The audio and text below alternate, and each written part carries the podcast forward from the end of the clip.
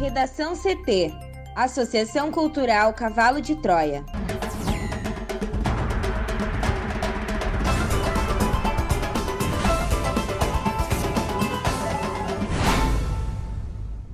Agora, no Redação CT. Vacinação de adolescentes com comorbidades começa nesta quinta-feira em Porto Alegre. Polícia Federal pede que Rosa Weber decida se Luiz Miranda será investigado com Bolsonaro em caso Covaxin. Randolfo Rodrigues apresenta queixa-crime contra Bolsonaro por difamação. Justiça da Áustria condena Facebook em caso de acesso a dados.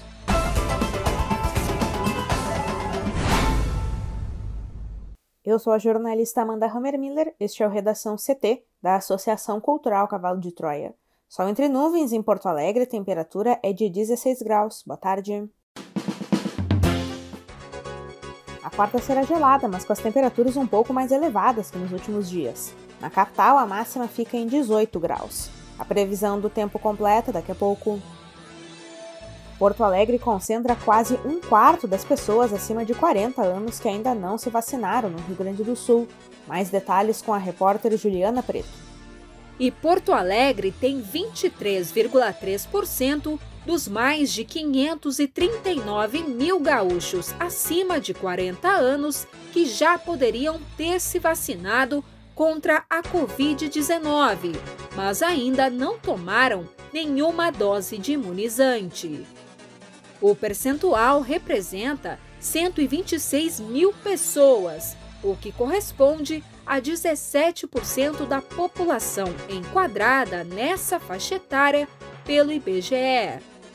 Ainda assim, o município já conseguiu chegar a 30% da população com esquema vacinal completo. O grupo etário com maior ausência é o de 50 a 54 anos, dos quais 36% ainda não teriam se vacinado, segundo dados da Secretaria Estadual da Saúde. Já no cenário estadual, os mais ausentes estão na faixa etária de 40 a 49 anos.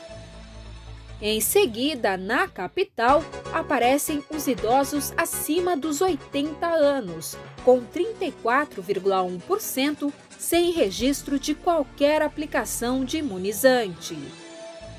A Secretaria Municipal da Saúde avalia que o número real de abstenções deve ser inferior em razão de eventuais atrasos ao longo da cadeia de notificação. Por nota, a secretaria observou ainda que é preciso considerar as pessoas que têm duas residências e tomaram a vacina em outras cidades. De qualquer forma, Amanda, o órgão sustenta que a prefeitura tem feito campanhas de conscientização sobre a importância da imunização, reforçando as informações sobre os locais e horários de aplicação nos canais de comunicação, bem como tentado esclarecer a respeito das chances raras de efeitos adversos da vacina contra a Covid-19. Profissionais da saúde também vêm incentivando comunidades e os usuários das unidades de saúde a se imunizar. Além disso, as equipes têm feito busca ativa de pessoas que já tomaram a primeira dose e não apareceram para tomar a segunda. Vacinação de adolescentes com comorbidades começa nesta quinta-feira em Porto Alegre. Thaís Uchoan. Porto Alegre definiu a data de início da imunização dos adolescentes com comorbidades na campanha de vacinação contra o coronavírus. A capital começará o atendimento nesta quinta-feira nas unidades de saúde mas ainda precisa definir quais doenças ou condições serão atendidas. Para isso, a Prefeitura aguarda uma nota técnica do Estado com as orientações. A inclusão do público foi possível após decisão da Secretaria Estadual da Saúde no dia 12 deste mês. A orientação, no entanto, ainda não está prevista no Plano Nacional de Imunização. A vacina que os municípios estão autorizados a aplicar nos jovens de 12 a 17 anos é a da Pfizer, única aprovada para a faixa etária no país. A capital começará o atendimento amanhã com as novas doses que foram entregues pelo Ministério da Saúde no início desta semana. O lote referente a Porto Alegre foi retirado pela Prefeitura no fim da manhã desta quarta-feira. Já os postos que receberão as vacinas serão divulgados durante o dia. Também não há definições se haverá escalonamento de idade ou se todos os adolescentes serão contemplados. O quantitativo de vacinas para o grupo é de 4.400 doses. Para o Redação CT, Thaís Uchoa. A Polícia Federal enviou à ministra Rosa Weber, do Supremo Tribunal Federal, um pedido do ministro da Justiça Anderson Torres para apuração de possível denunciação caluniosa do deputado federal Luiz Miranda contra o presidente Jair Bolsonaro. A corporação quer que a vice-presidente do STF, relatora do inquérito aberto contra o chefe do executivo por suposta prevaricação no caso Covaxin, decida se cabe ou não um procedimento aberto a pedido de Torres aos autos das apurações contra Bolsonaro. A requisição de Torres tem como base uma notícia-crime assinada pelo ministro da Casa Civil, Luiz Eduardo Ramos. Na avaliação da PF, o procedimento que foi autuado pela corporação a partir do pedido do ministro da Justiça e o inquérito aberto contra o presidente tratam dos mesmos fatos. O parlamentar e seu irmão, chefe da importação do Departamento de Logística do Ministério da Saúde, Luiz Ricardo Fernandes Miranda, afirmaram em depoimento à CPI da Covid que o presidente ignorou alertas a respeito de suspeitas de corrupção no processo de aquisição do imunizante fabricado pelo laboratório Bharat Biotech. As revelações acabaram resultando em inquérito aberto pela PF por ordem da ministra Rosa Weber. Em documento datado do último dia 9, o delegado Leopoldo Soares Lacerda, do Serviço de Inquéritos da PF, ressaltou que cabe à ministra Rosa Weber decidir pela conexão e juntada do procedimento envolvendo Luiz Miranda ao inquérito que está sob a sua relatoria. Lacerda registrou ainda que, caso a ministra entenda que não há conexão, ela considere a autorização de abertura de novo inquérito ou mesmo o arquivamento do caso. O delegado colheu ainda manifestações de outros departamentos da PF, entre eles a Corregedoria Geral da Corporação, todas no mesmo sentido. Nessa linha, Leopoldo representou ao Supremo pela existência da conexão entre o procedimento que envolve Miranda e o inquérito contra o presidente. Randolfo Rodrigues apresenta queixa-crime contra Bolsonaro por difamação. O vice-presidente da CPI da Covid, o senador Randolfo Rodrigues, apresentou nesta terça-feira uma queixa-crime contra o presidente Jair Bolsonaro por difamação. De acordo com o parlamentar, Bolsonaro feriu sua reputação ao tentar associá-lo a supostas irregularidades para a compra da Covaxin. O senador declarou em suas redes sociais que, abre aspas, essa covardia de fake news precisa acabar. Fecha aspas. Na segunda-feira, Amanda, Bolsonaro fez publicações afirmando que Randolph pressionou a Anvisa a realizar a compra da vacina Covaxin. Atualmente, a compra do imunizante está na mira da CPI por suspeitas de superfaturamento em contratos. Bolsonaro também acusou o comando da CPI de tentar fazer de tudo para que governadores e prefeitos pudessem comprar vacinas a qualquer preço.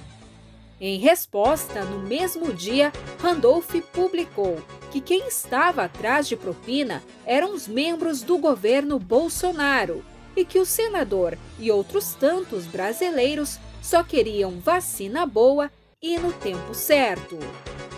Pelo Twitter, o vice-presidente da CPI disse que Bolsonaro não conseguirá desviar o foco da comissão e transferir a culpa pelos erros e corrupção durante a pandemia a terceiros. Para o Redação CT, Juliana Preto. A justiça austríaca condenou o Facebook por ter informado um de seus usuários apenas parcialmente sobre seus dados pessoais coletados sem seu conhecimento. A informação é da organização não governamental Noib, em um comunicado. A rede social não quis comentar a decisão. A Suprema Corte da Áustria decidiu que Max Schemers, conhecido ativista da proteção de dados, não obteve por parte do gigante digital todos os dados brutos e informações cruciais, como a base jurídica por meio da qual seus dados foram processados. A justiça austríaca condenou o Facebook a pagar 500 euros, em torno de 589 dólares, ao demandante. Também aceitou pela primeira vez consultar o Tribunal de Justiça da União Europeia a respeito, por parte da rede social em questão, do marco jurídico europeu relacionado ao uso de dados dos clientes. Max lidera uma equipe de advogados. A sua ONG lançou uma série de denúncias legais para forçar as empresas digitais a respeitarem a privacidade de seus usuários. Fundada em 2018, a ONG tem como objetivo proteger a privacidade online frente às grandes empresas como Google, Amazon, Facebook e Apple. O ativista luta há 10 anos contra as práticas desses gigantes do Vale do Silício. Segundo ele, essas empresas ignoram a legislação de maneira deliberada. No Redação CT, agora a previsão do tempo com Juliana Preto. E a terça-feira foi de frio intenso no Rio Grande do Sul. De acordo com a Somar Meteorologia, Vacaria, na Serra, registrou 6 graus negativos, a menor temperatura do ano até agora no estado. E esta quarta-feira ainda será gelada, com temperaturas baixas, mas levemente maiores do que as de ontem. As mínimas do RS variaram entre 0 e 1 grau nos municípios de Pedras Altas, São José dos Ausentes, Soledade, Aceguá e Arroio do Tigre. E teve geada durante as primeiras horas da manhã na fronteira oeste, região central, na Serra e no norte. Segundo a SOMAR, a umidade relativa do ar pode voltar a cair em alguns municípios da faixa norte gaúcha, ficando abaixo de 30%, um índice considerado de atenção por oferecer riscos à saúde. E Porto Alegre terá um dia ensolarado e a máxima hoje deve ficar em 18 graus. A presença de uma área de alta pressão atmosférica faz com que o frio persista também na quinta-feira e pode gear em pontos isolados da fronteira oeste, campanha, região central e serra. Confira a charge de hoje de Guilherme Peroto no nosso portal redacão.cavalodetroia.org.br. Redação CT. Apresentação Amanda Hammermiller. Colaboração Juliana Preto e Thaís Uchoa. Uma produção da Associação Cultural Cavalo de Troia com apoio da Fundação Lauro Campos e Marielle Franco. Próxima edição amanhã. Boa tarde.